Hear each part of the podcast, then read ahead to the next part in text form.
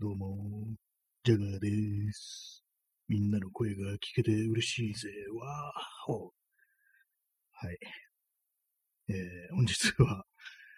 10月23日、時刻は22時30分です。あれですね、なかなか正気でさっきみたいなことを言うのは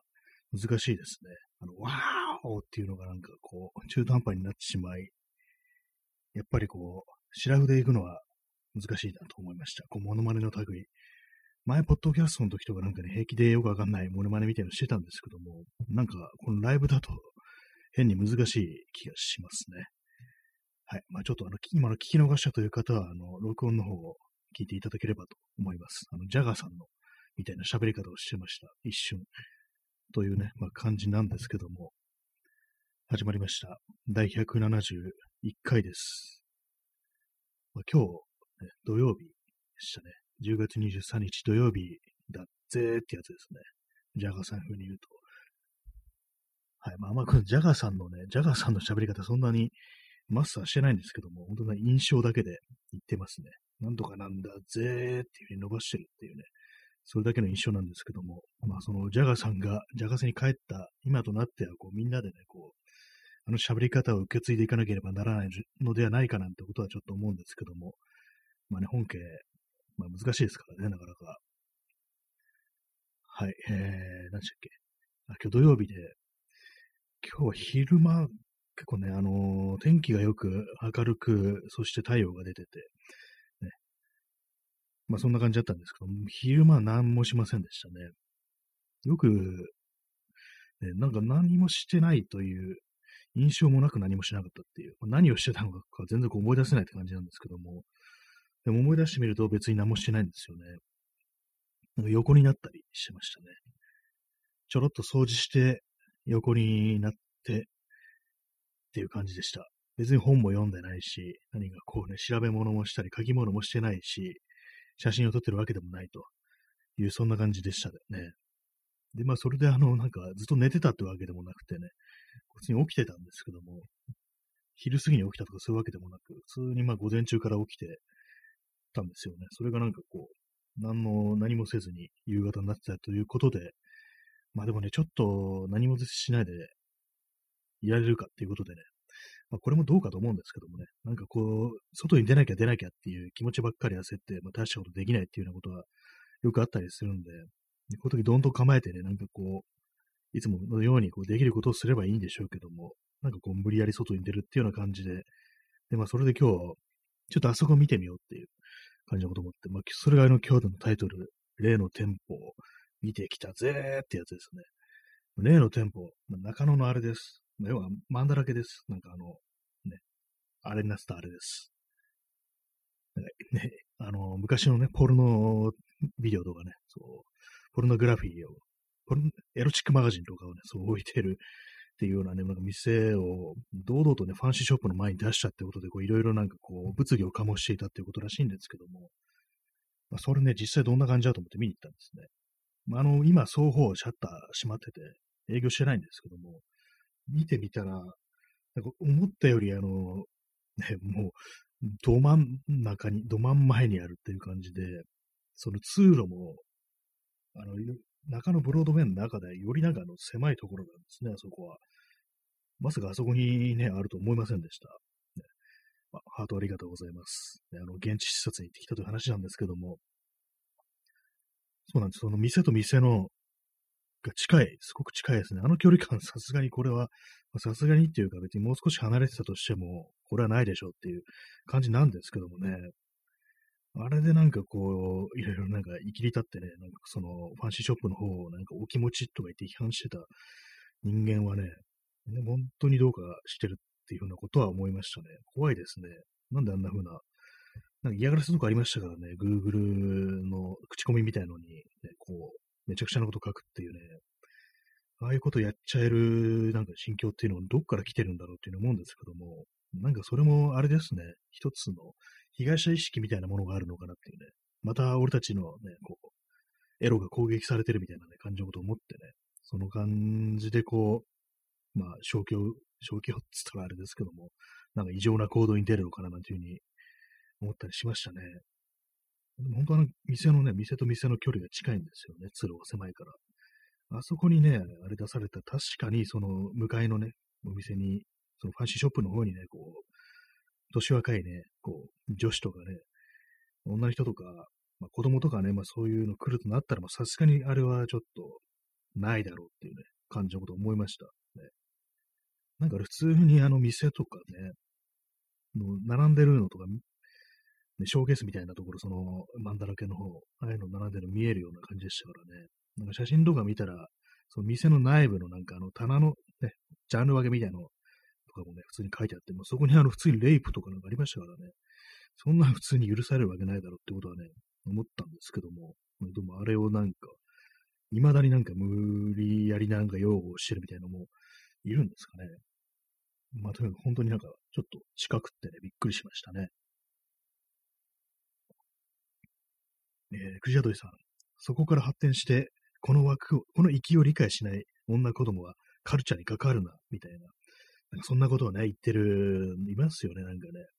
エロっていうのはね、中野のマンダラケ、中野って言ったらエロでしょみたいなね、そんなことねえよって思いますけどもね、私普通に子供の頃から言ってますけども、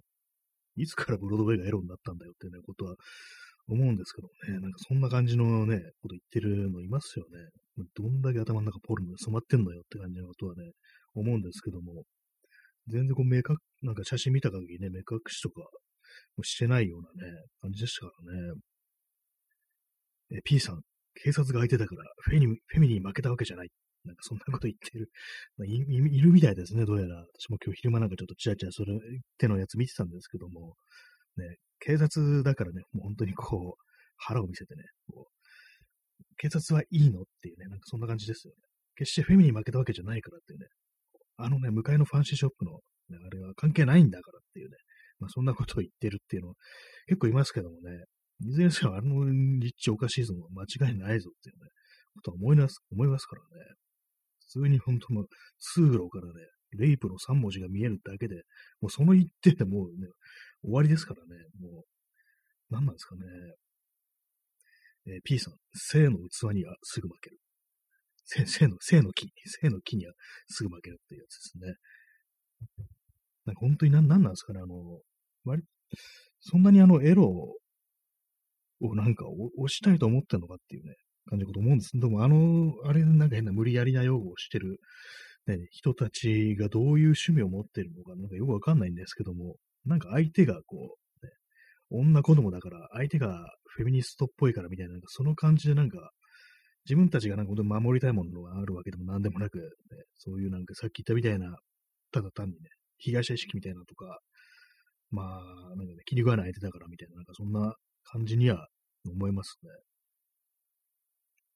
実際ね、普通にまあ今日シャッター閉まってたからね、まだあれだったんですけども、営業、営業してたとしたら、えっと思うでしょうね、確かにあれは。まあ、斜め向かいにあの占い屋さんもあったんですけども、占い屋さんはね、今日やってなかったみたいでしたね。あれもまあでも本当に近いぞっていうことでね、何メートルぐらいあるんだろう、あれは。普通になんか、両手をこう広げたぐらいの幅かなっていう感じで、特に、特にあの、まあ、その、ね、通路が狭いところにあるっていうね、あのマンダラケ、マンダラケが。っていう感じでしたね。まあ、マンダラケ私4階とかあんま行かないんですけども、マンダラケ使うの、ブロードウェイですね、中野。私行くのはもう大体まあ2階、2階のね、なんかあの、サープラスショップとかね、なんかミリタリー系のなんかあの、バックルだとかね、バッグとかね、そういうものを売ってるところで、たまになんか DIY するときに、樹脂製のバックルとかをね、買ったりすることがありますんで。そしてあのなんか、ちょっと骨董品っぽいお店ですかね。なんかいろんなものが置いてある。そこであの古いカメラとかを、ね、見たり、たまになんかこう、古いフィルムカメラとかね、買ったりするなんてことを、することもあるんですけども。だからまあ3回、4回はあんまり行かないですね。前3回はあのなんか富士屋エービックっていうね、富士屋カメラの、なんか動画系のね、なんかこう、機材とかを置いてあるようなお店だったんで、たまに見てたんですけども、それも移転したんでね、3回、4回はあんま行ってないですね。で、まあ4回あれですね、あの、マンダラケの本屋があったんで、なんか今日ちょっと、なんかいいのあったら買おうかなと思ったんですけども、結局まあ何も買えませんでした。というね、まあ それどうで、どうでもいい話でしたけども、まあそんな感じで、ちょどこにも出るっていうね、どこにも用事がなかったもんですから、ちょっとあの理由つけてね、ちょっとあれ見に行ってやろうみたいな感じで、その中野のブロードウェイに行ったなんていうね、話でしたね。でもなんか中野っつったらサブカルなんだからっていうような感じのことたまに言われるみたいですけども、いつくらいからなんですかね。私別にそういう印象なかったんですよね。結構そう2000年代、2000、確かに2010年代ぐらいに初めてなんかそういうようなこと言われてるっていうふうに思ったりして、どうなんですかね。まあ確かにまあ中にはね、そういうフィギュアとか売ってる、ね、お店とかありますけども、実際あの、あれどうなんですかね。オタクの皆さんは本当にフィギュアとか買ってるんでしょうか。よくわからないですってね、別に一枚岩じゃないんだからってあれですけども、まあ、私自身もね、別にオタクじゃないなんていうね、ふうには思わないですけども、まあ、多少はね、そういう方にわかるような、ね、感じのこともありますけども、別にフィギュアは持ってないですね。まあ、どうでもいいんですけども、そういうのは。なんで、まあ、ああいうのね、結構いろんなの出し、出てますけども、たくさんのね、なんかいろんなね、こう、グッズがありますけども、ああいうのコレクションしてる人ってどのくらいいるんだろうっていう風なことは思いますね。まあ何を言ってるのかちょっと自分でも分かってないんですけども、まあ特にそんなにフィギュアにはこう興味ないというね、感じでございました。なんかあの自分でね、なんか作って色を塗るとこだったらあれなんですけども、なんかどうにもこう完成品はなんかちょっとみたいな。ただ置いとくだけってなっちゃいますからね。なんかちょっと作るっていう過程がないと、なんかあんま面白くないような気がするっていうね、そんな話でございました。まあ、中野のブロードウェイは、まあ、そのような感じでしたね。まあでもあれですね、通常よりやっぱりこう人は少ないような、そんな感じしましたね。あんまこう人がいなかったような。昔はなんか本当結構ね、日、土日とかね、結構、たくさんのね、人がいたような気がしたんですけどもね。まあそんな感じで、中野のあの例のお店はなんか本当にこう、近すぎてやばいと思ったと。まあそんな感じでしたね。中野ね、中野私に、私用があるというと、まあ、やっぱりこう、藤屋カメラっていうカメラ屋さんなんですね。まあ、そこ行って、そこぐらいですね。なんか他のね、なんかもうお店とか行かないですね。えー、P さん。でも、サブカル古書店のトリオも閉店。あ、トリオっていうお店があるんですか。あんまこう私あれ、名前を、お店の名前とか覚えてなくて、あの中に入ってる本屋と他にあのタコシェでしたっけ？あのぐらいしかなんか名前を覚えてるお店がないんですけども、結構有名なあったんですね、トリオ。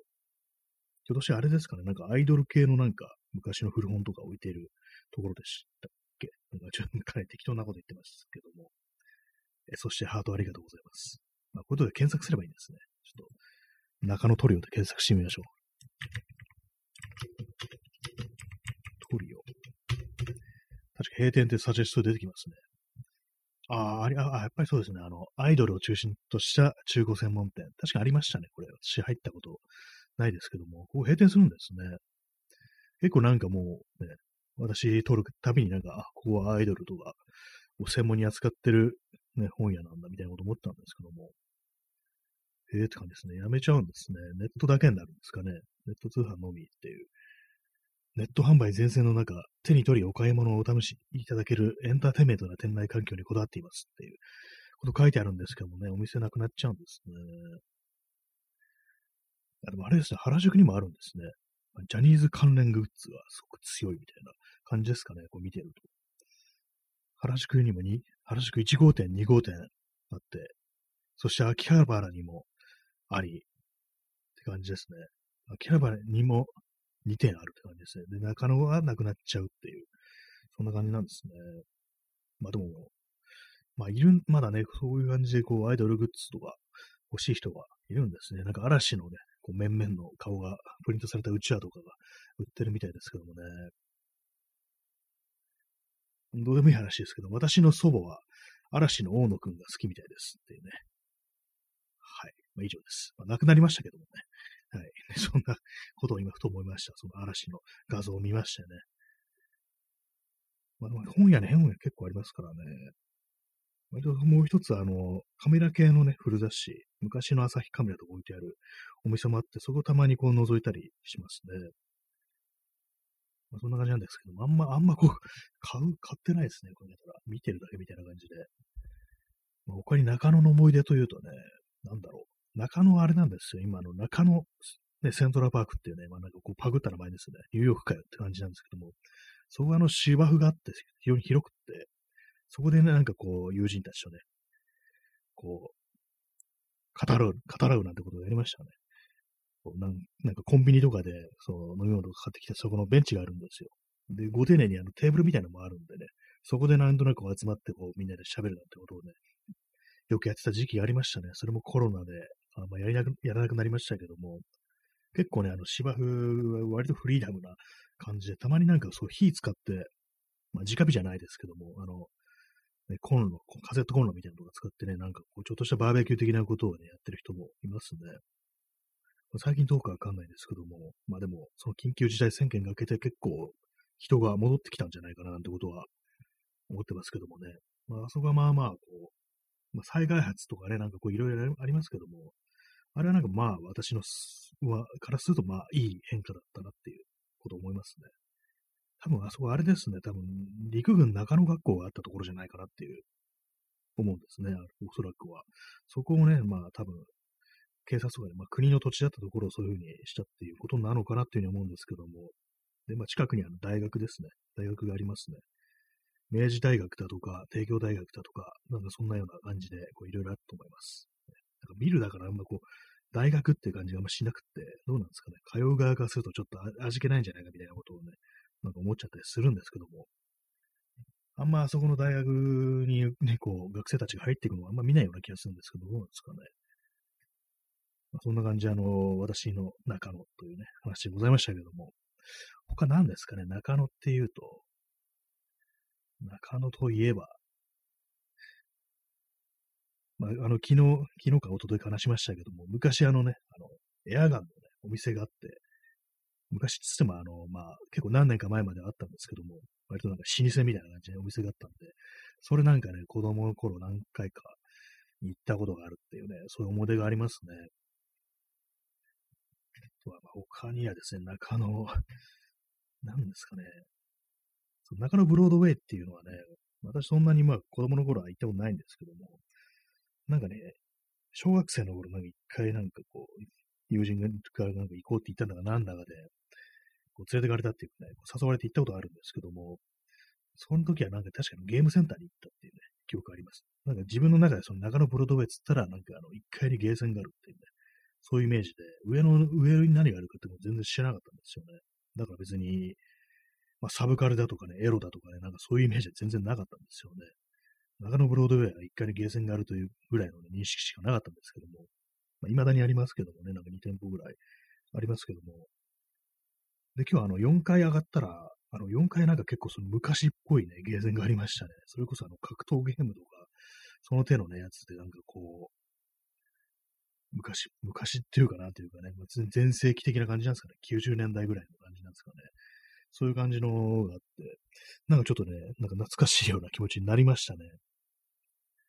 結構あれなんですよね。なんかゲーセンってなんか独特の匂いみたいなものがあるような気がするんですけども、あれ何なんですかね。別に嫌な匂いとかじゃなくて、割となんかこう無機質な匂いっていうか、かあれも機械から漂ってくるのかななんていうふうに思うんですけども、なんか今日ね、それっぽい匂いがなんかちょっと漂ってきたような気がして、少しちょっとね、メローな気持ちになりましたね。なんか、あ、なんかこういうのあった、みたいな感じの、昔のゲーセンってなんかこんな匂いがしてたような気がするっていう、そんなことをね、少し思い出しましたね。なんかやっぱり、なんか、特有のね、なんかこう、空気みたいなのがあるのかななんていうふうに思いましたけども、でまあ結構ね、お客さんも入ってるみたいな、そんな感じでしたね。懐かしいですね。チャリンとお金入れてね、そういうゲームやったっていう時代があったんですよね。まあ今もあるんでしょうけども、なんかね、こう、すごいって思いますね。はい。まあそんな感じのね、ことを中野ブロードウェイに行って思い出したっていう感じなんですけども、確かあの中野ブロードウェイは地下に結構でかいソフトクリームをなんか提供するお店があるなんて話を聞いたことがあります。私、まあ食べたことないですけども、結構あの地下、割と独特な感じにするっていうか、まあ、未だになんかちょっと昭和っぽいね、こう、香りを残してるっていう、そういう風なね、印象はあるんですけども、私大体地下に行くときはね、まあ、言った ダイソーに行くっていうね、まあ、それだけですね。まあ、今日も見てきましたけど、何も買いませんでしたけども、なんとなく一応チェックするみたいな感じになってますね。そんな感じで、私の、私の中野っていうね、話でございましたけども、でも結構なんか、中野と言ったら私はその、やっぱりブロードウェイとあの、富士屋カメラですね。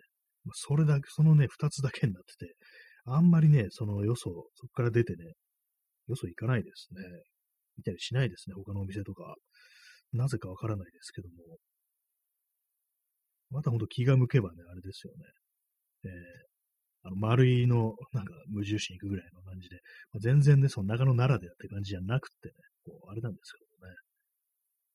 え DJ 特命さん、ソフトクリームが食べられる場所を把握するのは重要ですね。そうですね、常にあのソフトクリームが、補給できる、場所をね、覚えておきたいっていうのはありますよね。あここは提供してるみたいなね、感じの、ね、ふうに、こう、知っておくのはね、大事ですからね。確かあの、八王子のハードオフ、ブックオフだったかどっちか、まあなんか一緒になってるような、結構でかいね、ハードオフがあるんですけども、そこであのソフトクリームが食べられるそうです。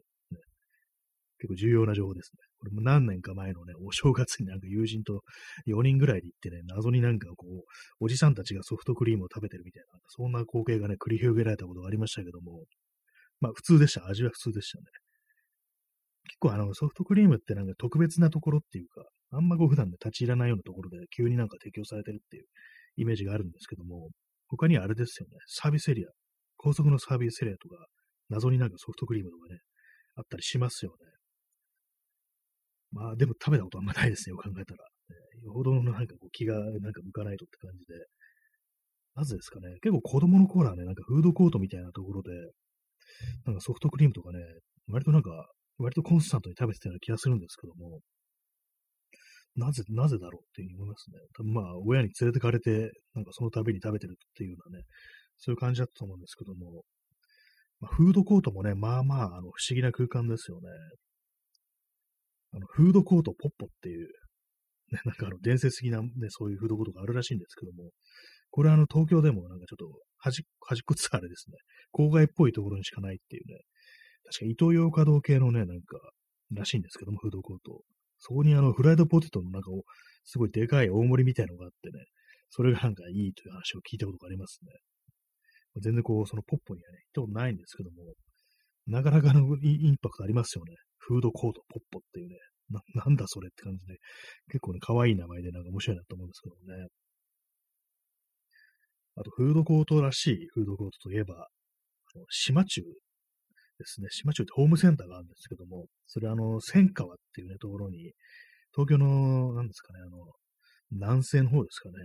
そっちの方にあるんですけども、そこに確かあの、フードコートがあったというね、記憶があります。フードコート情報でした。はい。あとはあれですね、平和島ビッグファンにもフードコートがあったような気がするんですけども、何年か前ね、ま、コロナの前に友人たちと何人かで行ったことあるんですけども、その時はですね、もうすでに遅い時間に行ったんで終わってましたね。で、まあ仕方なくなんかこう、そこの中にある業務スーパーで、なんか、アイスとかを買って食べて、で、その後、ファミレスに入って、ジョナサンというファミレスに入って、こう何時間も食べるっていうね、もう完全に学生みたいなことしたことあるんですけども、やっぱりね、それでいいって思いましたね。全然なんかね、そんな高い店入ったりとかで、酒を飲んだりとか、そんなもの必要ないんですよ。結局のとこファミレスでひたすら食べるだけでいいんですっていうね。まあ、そんなこと思いましたね。人間はね、人間は結局最後にそういうところに戻ってくるっていう。最後に残るのはそういうやつだっていう、そういう話でしたね。下手にね、こう、シャレたな店に入ったりとか、ね、必要ないんですっていうね、そんな話でございました。散歩と、ね、散歩とダベリに尽きるっていうね、感じですね。割とあの、あれ、アメリカのあの1950年代のあの、ビートジェネレーションというね、呼ばれてた世代、まあ、ジャック・ケルアックとか、アレン・ギンズバーグとかですね、まあそういうあの辺の作家とかは、結構よくやったのが、同じように、あの、延々とね、こう、喫茶店みたいなところで食べるってことをね、よくやってたらしいですね。やっぱり人間のね、最初の、最初っていうかね、こう基本的な営みっていうのはね、食べるっていうね、そういうことなんだと思いますね。あとは、こう、散歩です。それしかないっていうね、話でございました。え、キッコーさん、フードコートといえば、最近話題の池袋の中華フードコート行ってきました。あ、そういえばなんかあるって聞いたことありますね。結構その池袋、中華料理、中国料理の感じがすごく多いっていう、あれで、そういえばなんかね、あの、できた、できるってこと話を聞いたことがありますね。中華のフードコートってかなりね、盛り上がりそうですよね。まあ、食のね、食のあれですからね。池袋ね、池袋らしいですね。中華のフードコートっていうものね。ちょっとあの検索してみようかな。池袋。池袋中華フードコートっていう、ね、感じもサジェストされますけども。遊戯食府っていうんですかね。これ違うかな？なんかこう、デイリーポータルの記事がヒットして、池袋の中華フードコートがほぼ中国っていうね、そういう記事がヒットしましたけども、最近ね、あんまこう池袋行ってないんですけども、あれですね、あやっぱり名前がこう遊戯食府っていうね、これはまあ日本語の発音なんでしょうけども、友に、友達の友になんか義っていうね、宣言の宣、ごんべんに宣言の宣みたいなのと、あと食べるに、まあ政府の府ですね。それで遊戯食府っていうね、感じのことらしいんですけども、確かにまあこれね、写真見てると、これはちょっと盛り上げそうな感じですね。台湾屋台のね、お店とか、いろいろありますね。上海、上海料理とか。あとやっぱりなんかこう、向こうでしか、向こうっていうか中国料理のね、その系の食材のお店でしか買えないようなね、ものとかね、結構ありますね。なんかこういろんなものが。最近多いですよね。なんか、その中華食材のお店ってものが。結構ね、前はあの、あれそこに、よくね、あの、新大久保にあったんで、たまにこの覗いてたりしたんですけども、でも全然ね、こう、あの、ザーサイとかね、あの、普通に桃屋のザーサイ買うより、この1キロのやつね、こう200何円とかで買った方が全然得じゃんみたいなね、ことを思ってね、るんですけども、まあ、まだ買ったことないんですけども、割と私、あのね、たまになんか桃屋のザーサイが食べたくなるときあって、ね、それだけで、ね、ご飯とか食べたりするんですけども、そのね、感じで、なると、やっぱりこう、ちょっと、ね、でっかいの買ってみようかなみたいなね、こう感じのこと思うときありますね。それがね、池袋にもね、そういう感じで食材の店が進出したっていうことなんですね。池袋はあの中華料理のね、普通の中国料理のお店っていうか、なんかちょっとチャイナタウンっぽくなってるとこあるみたいな話をね、聞いたことあるんですけども、まあ、実際まあ食べたこと、に行ったことはないんですけども、なかなかね、こう、国際色豊かになってきましたねっていうか、やっぱりなんかそういうふうに、こういうとこだよっていう、ね、色がないと、なんかあんま面白くないっていうのがありますね。まあ、イスラム横丁とかもなかなか楽しいですからね、ところも。やっぱりこういうところだよってね、こうそういうテーマ、テーマっていうか、まあ、その特色があると、やっぱこう、楽しみ、楽しいですよね、そういうところは。こう見てたら結構ね、そのデイリーポータルの記事見てると、なかなか面白そうなところですね。フード、フードコート情報がね、集まってきますね、各地の、池袋の中華フードコート、遊戯食というね、そこが結構いいというね、話でございました。